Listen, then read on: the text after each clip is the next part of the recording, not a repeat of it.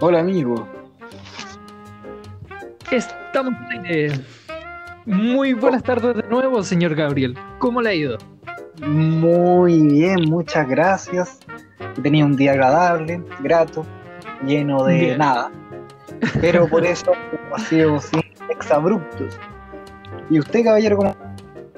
Bien, muy bien. Hoy día de médico, día de, de olor a pasillos consultoriales. Wow. Sí, mañana con, con esa expectativa de, del COVID frente a nosotros. Hoy día usted tenía médico, ¿por qué? Eh, ¿Fue a especial- revisarse la próstata? ¿Fue Especialmente yo eh, fui, fui por un lunar que me empezó a salir aquí en el, en el trasero. Sí, es un lunar que, que es medio raro porque tenía como protuberancias, medio rojo, amigo, y entonces me tenía un poco preocupado y preferí acercarme a la asistencia pública como, como me dijo mi madre. Acudir con los especialistas? Muy bien, así se debe hacer. Entonces, esa fue la mañana. Fue una mañana larga, una mañana fría, en espera. Em, se comenzó bien. Empezó la mañana muy serena. Me bañé temprano con el, con el ánimo bien. Delicado, pero bien. Eh, ya en la tarde ya estaba con la weá totalmente. Ya, ya, ya era insoportable. Ya. Así ¿Y que. era insoportable? em, dígame. ¿Qué era insoportable? No Oh, yo- entiendo. Ah, tú eres... no, yo, yo ya estaba insoportable, ya tipo una de la tarde, ya. Desagradable, el güey. Así que sí, fue, fue una mañana complicada, una tarde más difícil, pero ahora ya mucho mejor amigo de hablar con usted y estar en casa nuevamente. Me alegro, pero ¿cómo le fue finalmente en el control de su, de su protuberancia? Señor, dejemos eh, los casos clínicos para la clínica. Lo único que diré Ah. es que me sacaron una foto desde el médico. Ah, ya, muy bien. Y ahora está en sus archivos. Probablemente. Esté En- los, en muy bien, está en los anales de la historia de la clínica. una Muy bien. subido a Facebook, algo así. Unando, ya.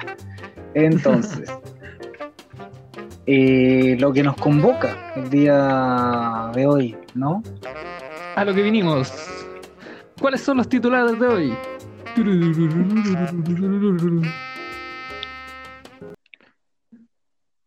Los titulares de- tenía que traer los titulares concha de su madre, se me quedaron abajo, hermano. Los lo usé, un asado. Eh, pero te propongo, te propongo que revivamos, revivamos un poco nuestras, nuestras experiencias de viaje, porque nosotros juntos estuvimos en un pequeño viaje. Mínimo, Sí. quizás fue pequeño, fueron una o dos semanas, pero todo viaje es un viaje. Y todo viaje tiene consecuencias. consecuencias. ¿Tú, amigo, usted, amigo, qué, cuál es su experiencia con los viajes? O sea, me refiero, ¿se le hacen agradables? ¿Los ansía más que nada? ¿O realmente le son... y no le importa finalmente los viajes? ¿Le da lo mismo si aparecen o no?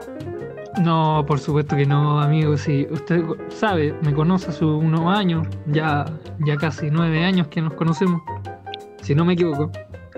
Eh, que sí, he mostrado harto interés por los viajes y más allá de los viajes, como internarme en soledad en algunos lugares. Y esa, ese tipo de soledad es bastante vulnerable, por decirlo así. Te convierte en alguien bastante vulnerable si, si no sabes cómo manejar manejar la calle. La calle. Claro, claro. O sea, claro, te lleva, la soledad te lleva a la vulnerabilidad. Exacto. Sobre todo en espacios donde hay más personas, porque eh, en, siendo directo eh, en un bosque no, no te puede pasar nada estando solo, a menos que te arriesgues. Claro, a menos que encuentre otro humano. No te puede hacer nada. En Chile, sobre todo, lo más, lo más peligroso quizás sean las arañas. Claro. eh, y una, que es la araña de rincón, ¿cierto? Pero lo más peligroso es si es que te ves a un humano, él te puede hacer daño. Qué terrible. Es terrible, pero es una realidad que no- nos lleva a, a impulsarnos constantemente a, a sobrevivir, por decirlo así. A, a tener una conciencia de, de no dañar al otro o de ser cuidadosos con uno mismo también. Entonces tu, tu experiencia con los viajes, tú buscas los viajes finalmente, se- te enriquecen. Sí, por supuesto. Se- eh, y tú, Gabriel, tú estudiaste ecoturismo, conoces de, de este mundo, de- del mundo abierto, por decirlo así, eh, cualidades de, de alguien scout que puede pernoctar en un iglú con un- solo una pala. con solo una pala y cagado de frío. Amigo, yo solamente he tenido una experiencia con la nieve, eh, pernoctando en nieve y fue la peor experiencia que he tenido en mi vida. Yo solo quería volver, volver, volver, porque no tenía realmente el equipo adecuado, no tenía los zapatos adecuados, entonces eh, fue un frío constante, mis pies no los sentía, entonces no fue para mí agradable la experiencia con la nieve. Quizás los montañistas más eh, más experimentados, con mejor equipo, o no lo sé, no sé. Le gustará más, más ese tipo de experiencias, pero yo la aborrecí, amigo. La aborrecí. Nunca volvería a la, a la nieve con, con el equipo que fui. Y no sé si con el equipo adecuado, la verdad no me llama mucho la atención. En ese sentido, la exploración es muy, muy larga. Es más de una casa con una estufa, Ojalá. estufa leña. No, o sea, soy, me gusta más el bosque. Me gusta más el bosque, soy Vale. muy, muy de bosque.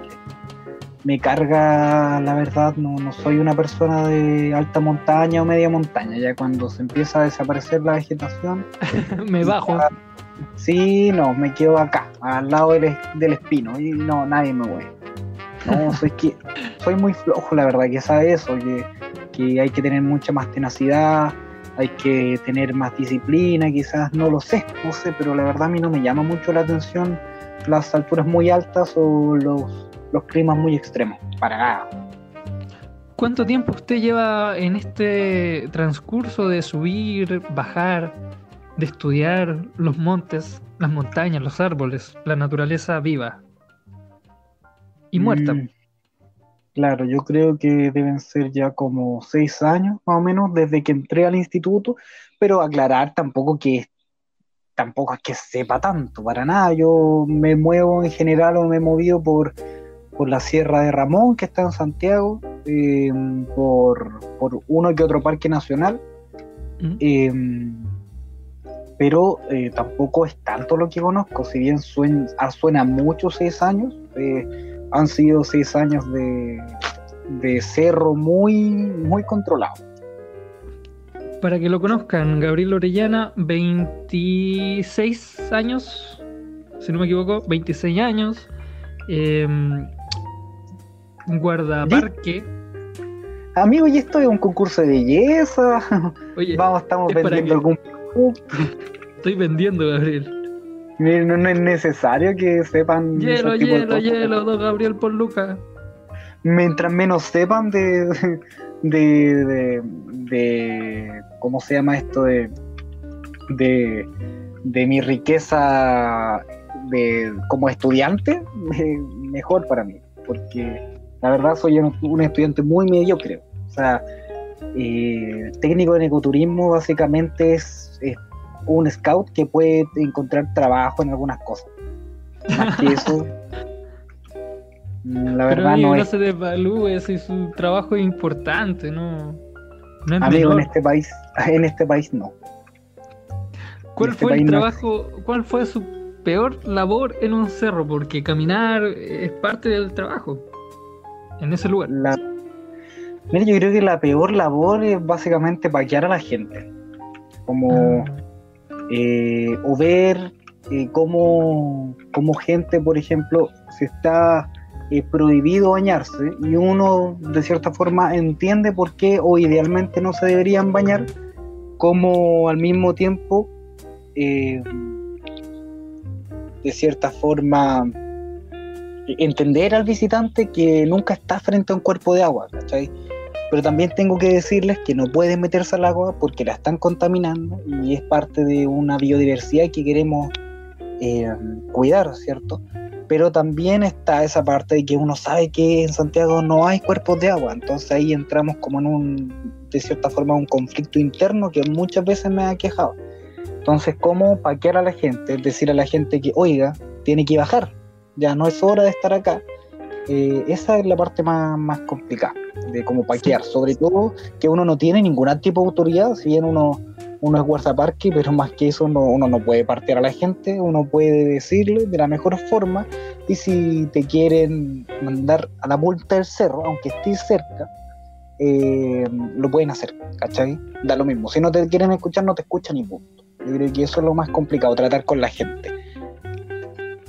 Amigo, ¿y usted le ha tocado decir alguna vez algo como esto? Así como, señora, dígale a su hijo que deje de defecar en el agua, por favor.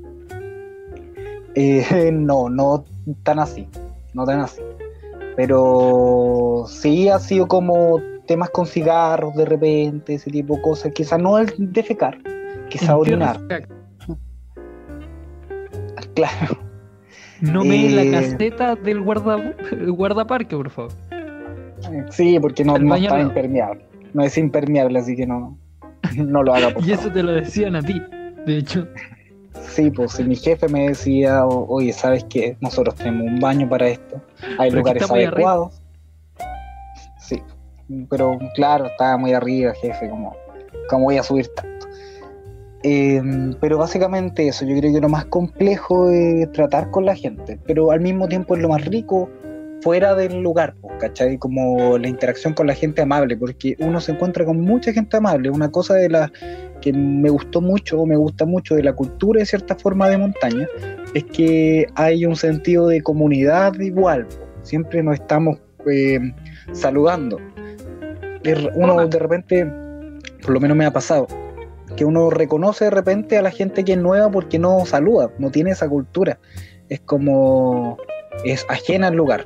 Pero nosotros idealmente hay que estar saludando, o sea, me refiero a toda la gente que anda en la montaña, en los cerros, porque eh, de cierta forma estamos solos, solo nos tenemos a nosotros mismos. Ah, yo tengo a la otra persona, si algo me pasa, es la única eh, ancla que tengo con la sociedad o con salvarme puede ser una persona que yo no conozco, Mm, paradójicamente. paradójicamente. Claro, entonces por eso tiene eso bonito la montaña, el cerro. Qué linda la montaña y qué extraño de esos aires fríos que de repente recorren las llanuras. El cálido Sí. abrazo de la tierra y el sol. Sí, el- el- los sonidos, las aves, todo eso, sí. Aunque nunca hay silencio. Ah, pero es otro. Esa es otra discusión. Eh, usted, amigo, como usted quiso que, que me expusiera de cierta forma, que era lo último que quería hacer, eh, ¿usted qué estudió o está estudiando? Em, em, ¿cómo, ¿Cómo empiezo? En realidad, soy aún estudiante de ingeniería en maquinaria pesada, acá en Santiago. Em, voy a ser padre en un par de meses. Se viene una pequeña May. Quizá grabo esto finalmente para que ella pueda escucharme algún día y saber que ahí está.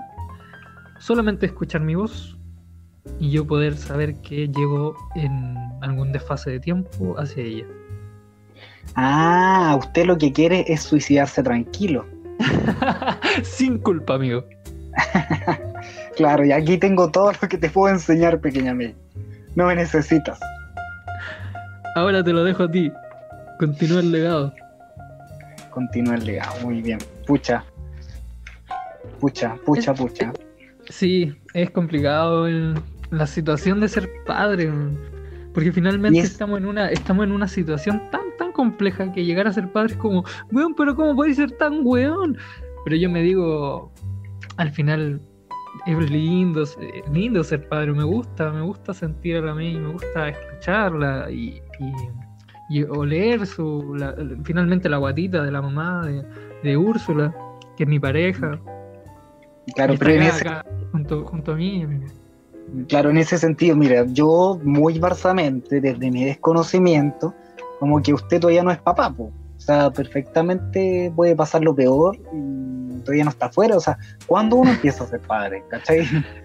Cuando- Dicen que dicen que padre es cuando conoces, cuando ves al bebé, pero en realidad comienzas desde el principio. Eso se decía para poder abandonarlo, yo creo tranquilo. Mm. Pero tú No, tienes Eso, sensación eso de le decían, eso le decían a O'Higgins, le decían, no, yo no soy padre hasta que te vea. Y ya sabemos la historia. como no te vi. O sea, Sí. según esa premisa, todos los cie- ningún ciego puede ser padre. No te vi, no te conozco, le dijeron. No te vi. Claro, pero en ese sentido, observar eh, sería experimentar al otro con todos los sentidos, independientemente del sentido que, del cual carezcas en, este- en ese momento. Sí, porque sería, sería de la misma manera que me comentas, pues un ciego finalmente no sería padre nunca. No. Entonces tú ya te consideras padre. Sí, por supuesto que sí, amigo. Mm, Dando ¿Y te carácter. consideras un buen padre? Pucha, ¿qué, qué te hace buen padre? Yo, por ejemplo, tengo ejemplos, muy, muy buenos ejemplos, o no tan buenos ejemplos. Por ejemplo, mi abuelo. Mi abuelo es un personaje. Tuvo, tuvo a mi mamá y, y a un tío. A un tío que no vi nunca más. No sé qué sucedió con ese tío. A veces me habla, me habla incoherencias por Facebook, pero no sé qué responderle. Me pone como un video de YouTube, weón que aparece un gato así rompiendo una silla. ¿Qué hago con eso? ¿Qué hago con eso? ¿Qué le digo? ¿Cómo me comunico? Ajajaja. Y, y hola, tío. Me vuelve a comentar. Pero quizás es como, es como información encriptada de alguna enseñanza que quiere darte y te quiere decir simplemente que, Brandon, no agarres sillas y las rompas. Eso a nadie le gusta. Aleja a los gatos de las sillas. Claro, quizás hay algo ahí que te quiere enseñar y quizás como no tienes la herramienta, aprovechan los, los GIFs de Facebook y te las entrega. weón. Sí, de todas maneras, como te comentaba, tengo buenos ejemplos de, de, de padres, de patriarcas, de, de gente que, que logra reunir de alguna manera a, la familia en torno a... En realidad siempre se, se forman en torno a la madre, porque eh, es así, ellas, ellas llevan el, el cariño, el calor, el calor de hogar a todas partes, entonces finalmente lo que hace el padre es cubrir nomás, como ahí estar así como atento a algo que se cae de la mesa, pero finalmente el que pone la mesa es la mamá, una cosa así. Como que tiene que estar atento simplemente de no llegar borracho en la noche. Y ni Exacto, así lo ya Con logras. eso lográis la mitad de lo bien. Claro, ya así ya eres mejor que tu padre. Exacto. Papá, si estáis escuchando esto, te mando un abrazo. Fuerte- O sea, no me, no me refería a él específicamente, sino a los padres Papá, general. ¿cuántas veces llegaste borracho a pegarnos? Y A si no, jalado. A mí y al perro. Una vez me dijiste, ese lunar que tenía ahí es cáncer, güey. Y yo, ¿qué hice? Nada, pues, weón. ¿qué le digo? Si venía curado. Uy, de verdad te dijo eso. Acá estoy. No fue mi pregunta. Sí, claro. que me están hablando. Así que eh, eso, pues, amigo. Hablando de los padres, de la situación de ser padre. ¿Y usted, amigo, le gustaría ser padre? ¿Sería padre? ¿Adoptaría? Cuénteme. Oh, amigo, la verdad, la verdad, no. No sería padre en estos momentos de mi vida.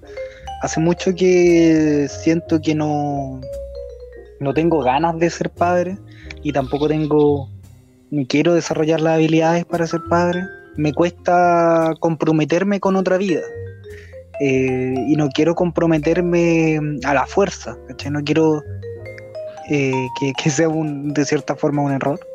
y tener que evocarme a ellos, evocarme a ellos, yo no sé, siento que eh, con suerte puedo sortear el futuro o puedo sortearme a mí y, mis, y mis dudas y mis carencias y mis dolencias.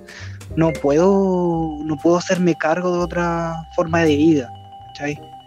Eh, como que ni siquiera podría hacerme cargo de tantas carencias de una pareja.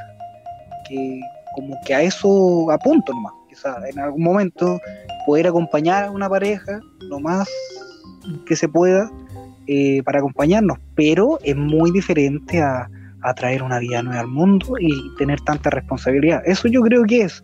No estoy dispuesto a, tener tanta responsabilidad. Para mí es demasiado.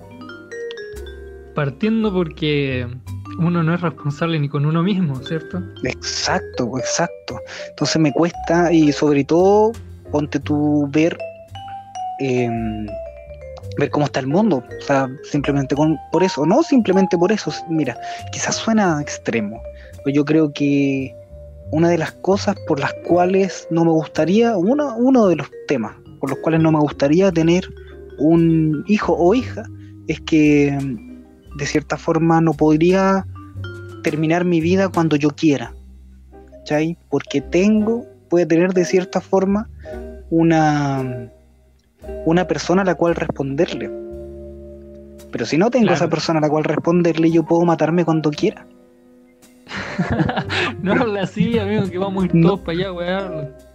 Sí, pues, pero no, no, no lo hablo de chiste, no lo hablo como de verdad. Yo igual quiero, eh, siento que, que, la única decisión eh, clara y la única eh, libertad que tengo como ser humano es decidir cuándo morir no puedo decir nada más. Entonces, siendo que esa es mi única libertad, no quiero que quede relegada. Así, pero, pero usted sabe que no es tan fácil como dicen en la tele. ¿Matarse? Sí, no es tan simple. Eh, pucha, amigo, yo creo que desde un piso 25 sería, pero obviamente a una edad adecuada, eh, pero, pero si tanta gente se mata, ¿cómo no va a ser tan fácil? Esa gente es muy experta, ya lo intentó varias veces, supongo.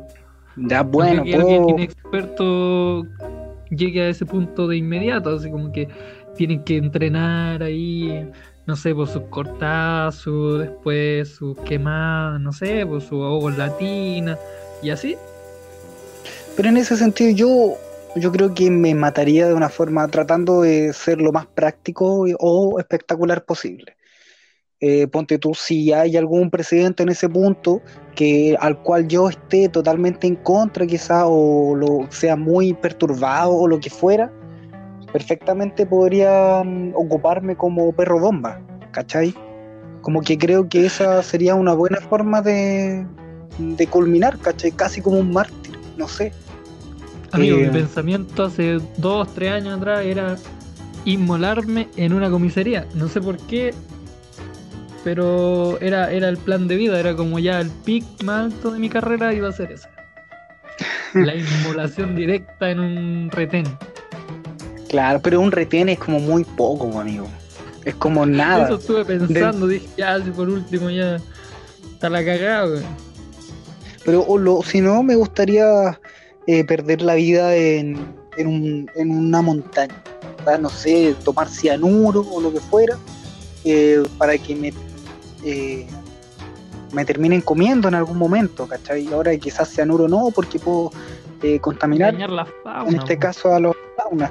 Pero bueno, alguna forma habrá. 30 cóndor muertos solo por tu, tu eh, por su capricho, por el capricho. Por el y después todo. está un huemul muerto, Y después todo, ¿cómo se llama? Puta, socorrandino yendo a buscar el cuerpo. El problema es que la logística del suicidio también es como si uno quiere tratar de molestar lo menos posible, también es complicado.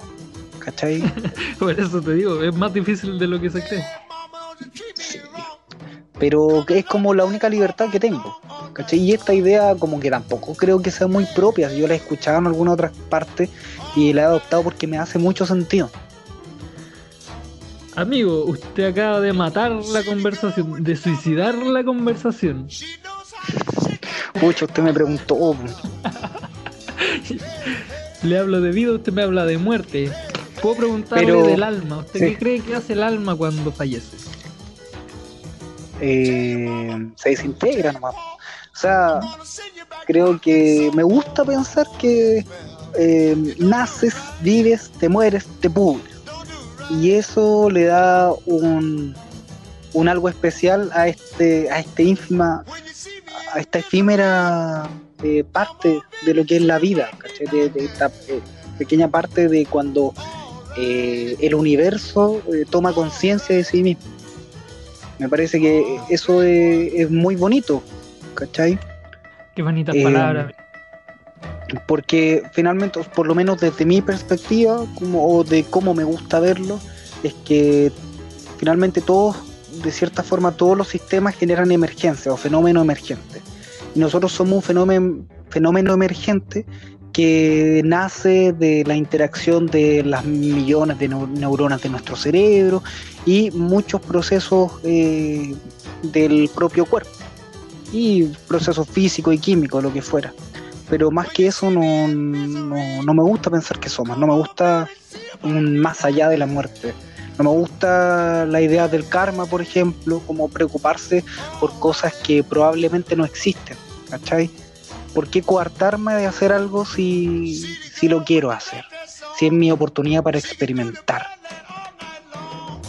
No, como que de cierta forma quiero tratar de, de limitarme lo menos posible. Si ya estoy totalmente limitado por mi cultura, estoy totalmente limitado por millones de cosas, ¿por qué limitarme más con creencias eh, que no puedo controlar? Claro, rellenar ese vacío a veces significa llenarse de religiones o de creencias que podrían también hundirnos más aún. Hundirnos hasta el punto de creer que uno no cree y la búsqueda innecesaria de un ente es el vacío eterno. Claro, yo, pero la verdad no, no creo que sea la verdad lo que creo, es lo que intuyo y, y solo espero que, mm, que siempre vayan cambiando mis creencias, mis convicciones. Eh, porque en este momento la verdad tengo creencias y convicciones que son mucho más tendientes a, lo que se podría denominar como negativo quizás. Y eso igual muchas veces me lleva a algunas crisis existenciales que quizás si tengo algunas creencias más amigables eh, no caería en ellas. Pero no puedo obviarlas, como que están ahí, siempre me acompañan. Amigo, y, y cuéntame, en realidad, más allá de, de lo que estamos conversando, de, de, de una pausa, cuéntame cómo se siente, amigo, cómo, cómo ha estado, cómo se ha sentido estos últimos días. Eh, me gustaría saber de usted, ¿qué tal?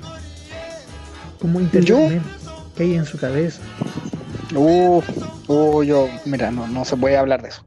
No, yo estoy, estoy bien realmente. O dentro de lo que, de lo que se puede, finalmente en cuarentena, eh, desde hace tres meses creo, marzo, abril, mayo, junio, casi cuatro meses, eh, sin poder trabajar, sin poder interactuar mucho con gente. Eh, obviamente hay momentos donde que son más oscuros que otros, pero la verdad tengo una comodidad que no todos tienen. Entonces en ese sentido, eh, obviamente estoy agradecido, pero tampoco siempre me siento bien y, y está bien también, pues si hay que pasar, transitar por esas sensaciones negativas, sensaciones de incertidumbre, no evitarlas, porque si es que se acumulan es mucho peor. Por supuesto. ¿Y usted? ¿Y usted cómo está? Em, bien, de salud muy bien, también enclaustrado. Eh, ya le comentaba que, luego soy voy a ser padre. Estoy con varios pensamientos muy extraños últimamente, sueños muy, muy recurrentes, muy, muy, por decirlo así, bizarros.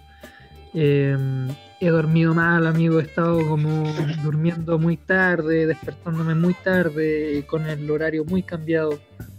esperando que pase un milagro de alguna forma. Imagínese usted, imagínese usted. La presión me ha tenido con tic en el ojo, pero, pero en el fondo hemos estado intentando superar día a día esas, esas infortunios, por decirlo así, con la ayuda de mi, de mi pareja, mi amor. Así que eh, hemos, hemos estado ahí dando la pelea pues, juntos finalmente. Nos dio Mm. por vivir juntos este proceso y lo estamos intentando de una manera bien llevadera. A veces los desencuentros son normales y, y suelen fluir cuando dos personas están en constante con- contacto. Mm, Pero en el fondo siempre hay algo que trasciende, que es como la paciencia del otro y el cariño. ¿cachai? Los pensamientos no cesan, mi cerebro sigue generando ideas, eh, me he sentido muy creativo, he estado como que pienso cosas, pienso ideas, eh, me imagino dibujos, me imagino música, he estado componiendo cosas, como hasta componiendo desde el mismo celular que, que tiene ahora las opciones de, de poder eh, mezclar o, o crear alguna especie de canción. Y en eso me he entretenido. He estado como intentando crear lo más, lo más posible. Mira, tú, la verdad yo en cuanto a la creatividad, eh, la última semana me, me sentido muy seco. Seco de creatividad, no, no sé, quizás fue porque en, un en algún momento tuve una cierta bonanza, o sea, estaba muy escribiendo muchas cosas, estaba muy atento a todo, pero de un momento a otro, no sé por qué, como hubo un bajón, no se me ocurre mucho nada, pero, pero es parte de eso igual. ¿no? En algún momento tiene que carecer el crear o transformar para empezar a enriquecerse y como ir acumulando los estímulos para luego volver a crear. Usted, amigo, tú- porque hablamos, sea, usted me preguntó sobre lo que yo creía de, del alma. ¿Usted qué cree? ¿Qué piensa sobre el alma? Mm, el alma.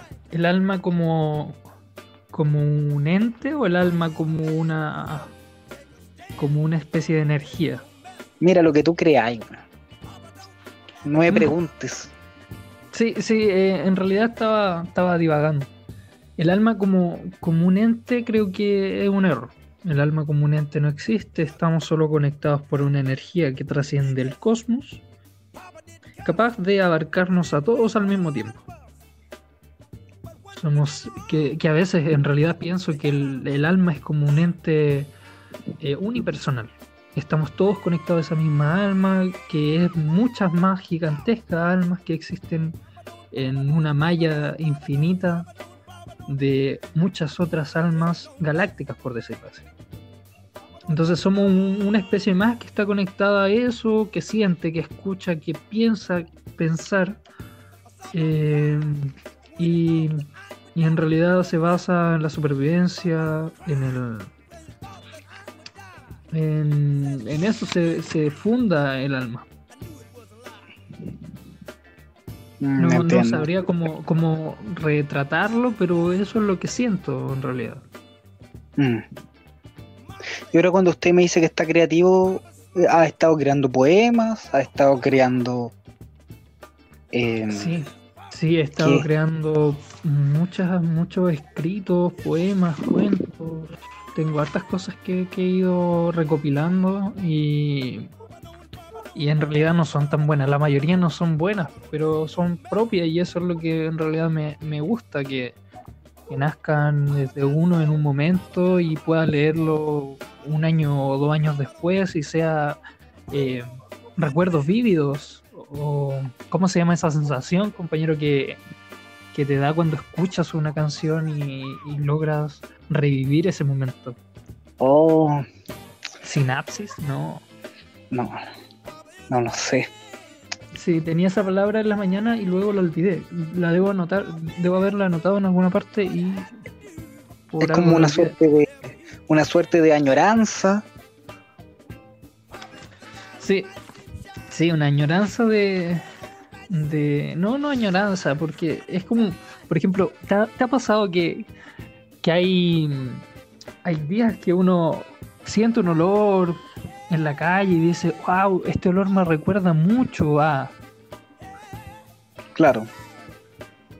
Sí, pero sí, pues en ese, pero en ese sentido como ya, como esa, esa conexión, ¿cierto? Es como porque el, lo que pasa con el olfato es que es un sentido muy directo con, con lugares muy primitivos del cerebro y que son no necesitan pasar por, por ciertos procesos eh, mentales, son como se te viene ese recuerdo directo, por lo menos pasa con, con, con el olfato.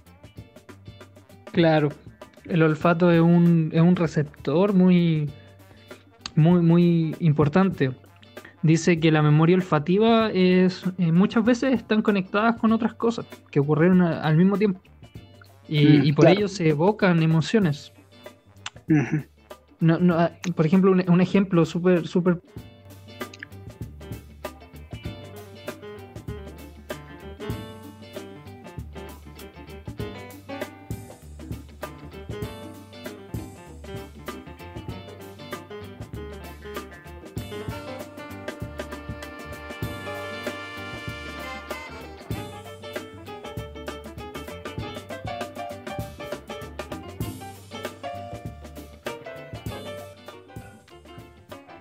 Aló. ¿lo qué le pasó? No sé, se cortó de repente. Ya, pero acá Minuto volvió. 36. Sí, minuto 35 y medio más o menos, porque lo perdí como 20 segundos. Minuto 20, segundo 20.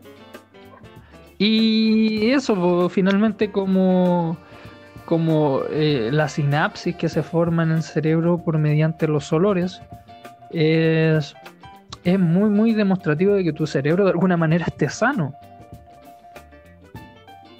Claro. O y tu olfato también. Y tu Claro, olfato también. Y mi olfato también. Porque a veces igual ocurre con, con gente que mira, mira eh, música o, o le da colores a la música.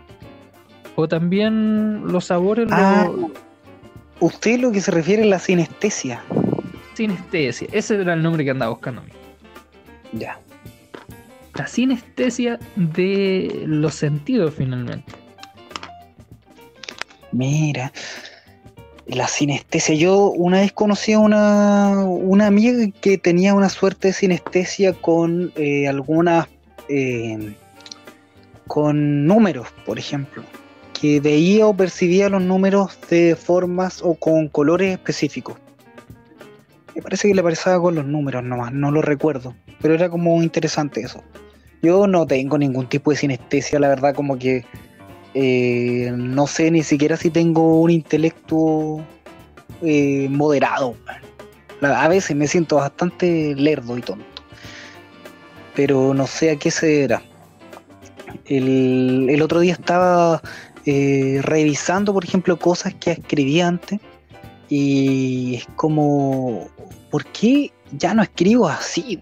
Y eso que estaba de cierta forma aprendiendo, era una relación más intuitiva. Quizás por eso mismo era como eh, más honesta, no sé. O esas ideas como que ya eran buenas ideas o ideas interesantes y como ya pasé por ellas como que no eh, no es necesario pasar por cosas parecidas, no lo sé. Pero las cosas que escribo ahora las encuentro súper poco interesantes, en todo sentido. Y las que leo también. Como que he estado redundando constantemente en mi lectura. No sé, siento que no me enriquezco mucho. de, mm, y eso. Pero no sé por qué me pasa.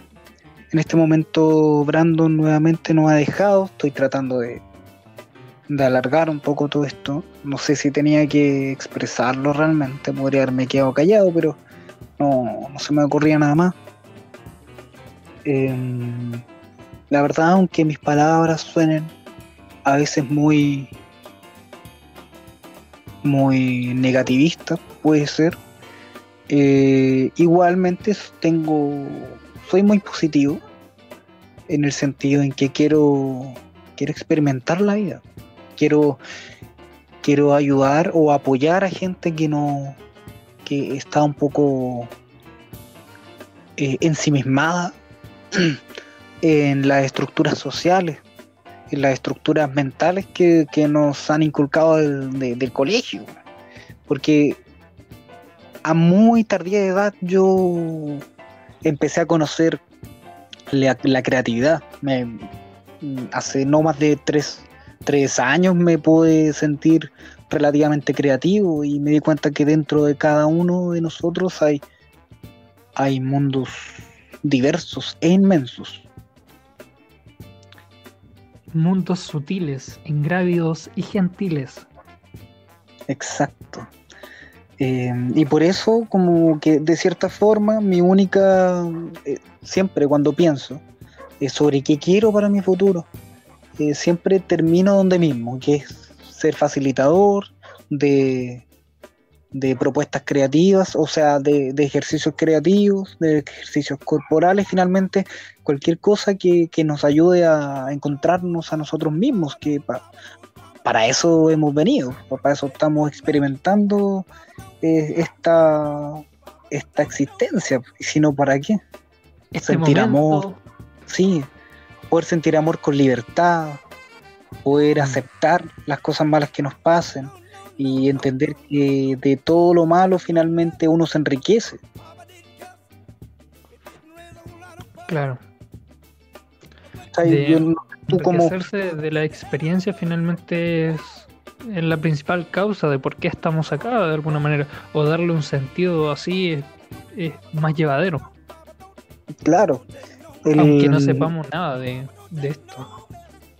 Sí, y al final, pucha, de repente lo que me da, me abruma es como, ¿para qué, para qué leo tanto? ¿Para qué trato de, enriquecerme tanto? Si al final todo da lo mismo. Todo da lo mismo, el sol en algún momento va a acabar con la tierra y todo lo que hayamos hecho da lo mismo. Y quizás me pueden decir, pero ya, pero podríamos empezar a colonizar otros planetas.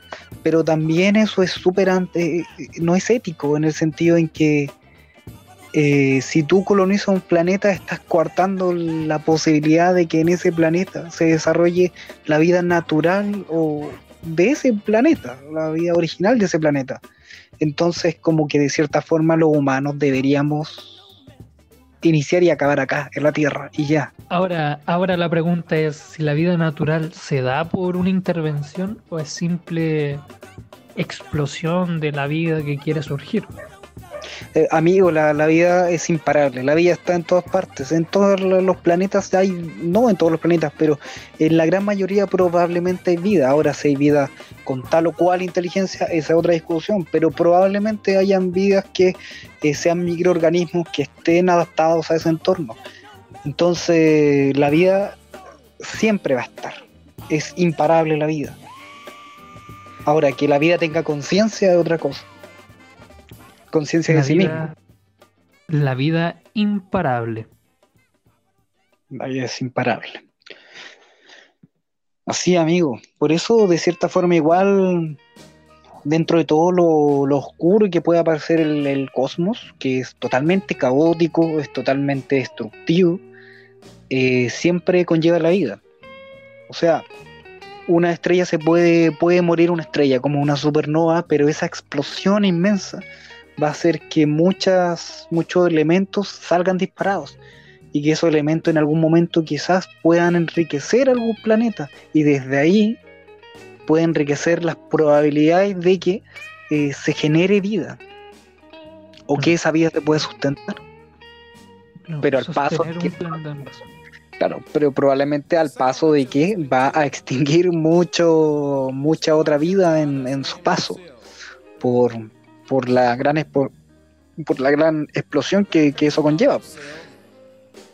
En lo que igual pensaba que finalmente nosotros concluimos como seres humanos siendo simios cuando podría haber sido cualquier otra especie en desarrollo al alcanzar nuestro grado de inteligencia, una inteligencia promedio, por decirlo así, eh, capaz de sobrevivir y de evolucionar constantemente.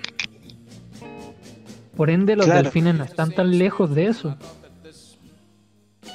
Claro, quizás, o sea, simplemente los, o sea, los delfines, por unas cosas que he leído por ahí, eh, se supone que tienen, o sea, son, son muy inteligentes y tienen un lenguaje entre ellos.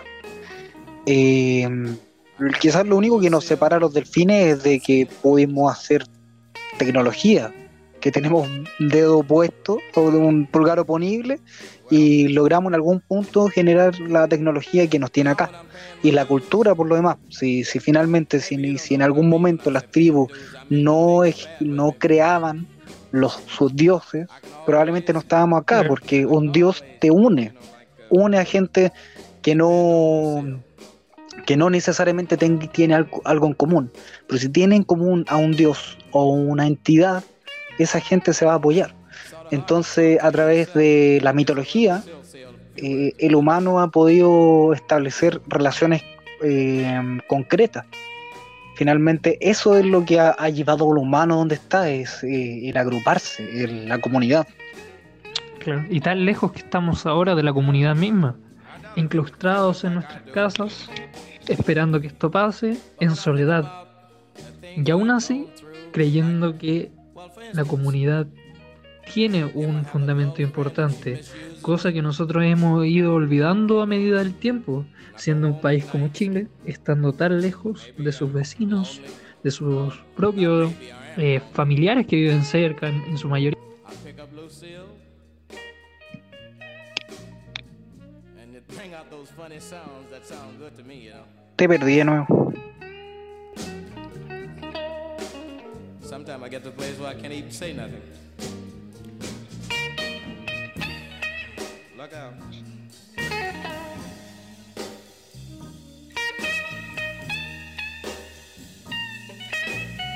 Sometimes I think it's crime.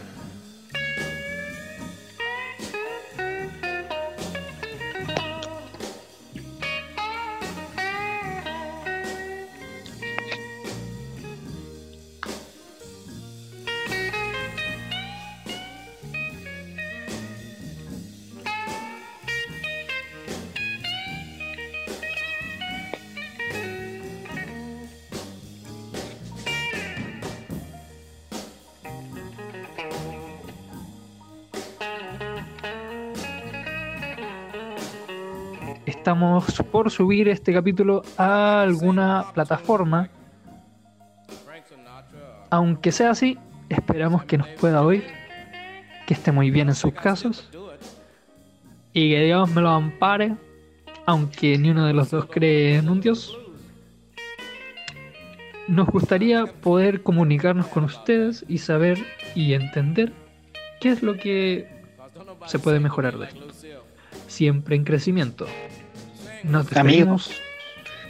Amigo, hay tanto que mejorar. Hay 47 minutos de nada, de nada.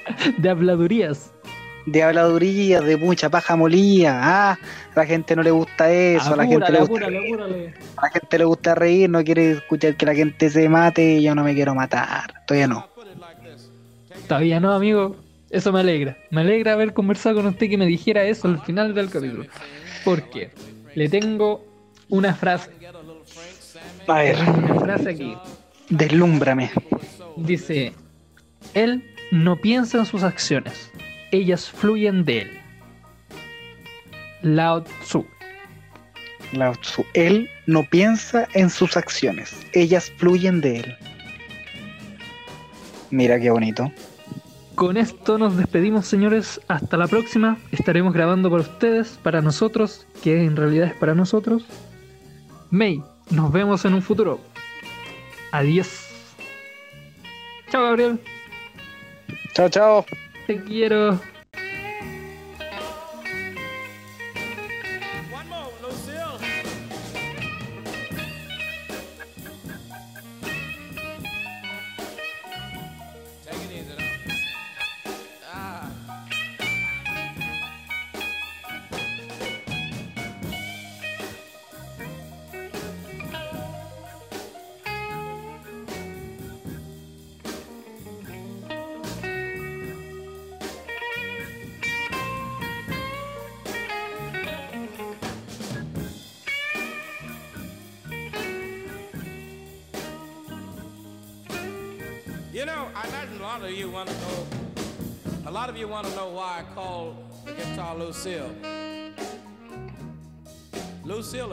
Practically saved my life two or three times.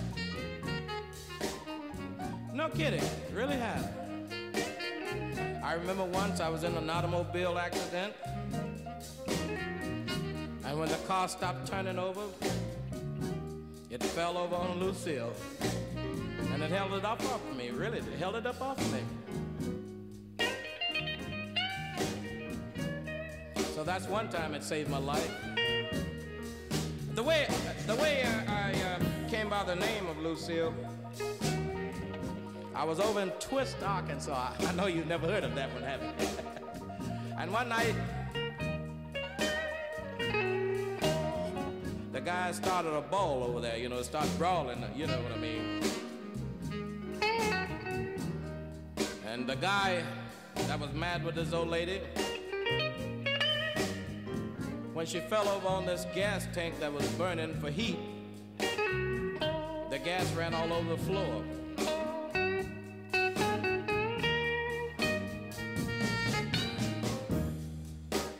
And when the gas ran all over the floor, the building caught on fire and almost burned me up trying to save Lucille.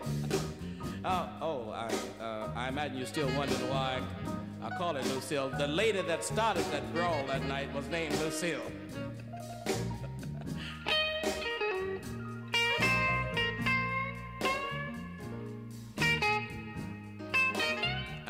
Been Lucille ever since to me. One more now, Lucille.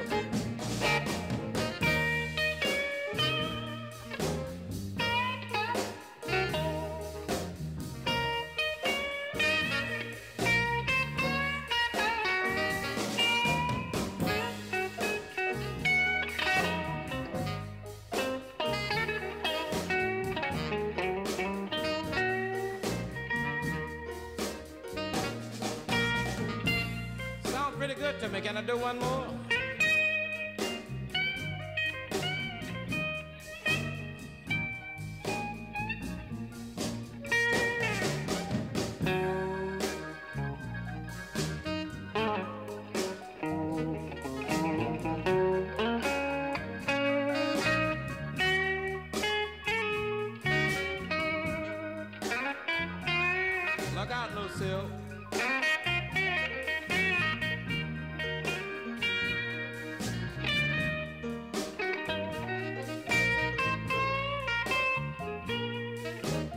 Good. I think I'll try one more.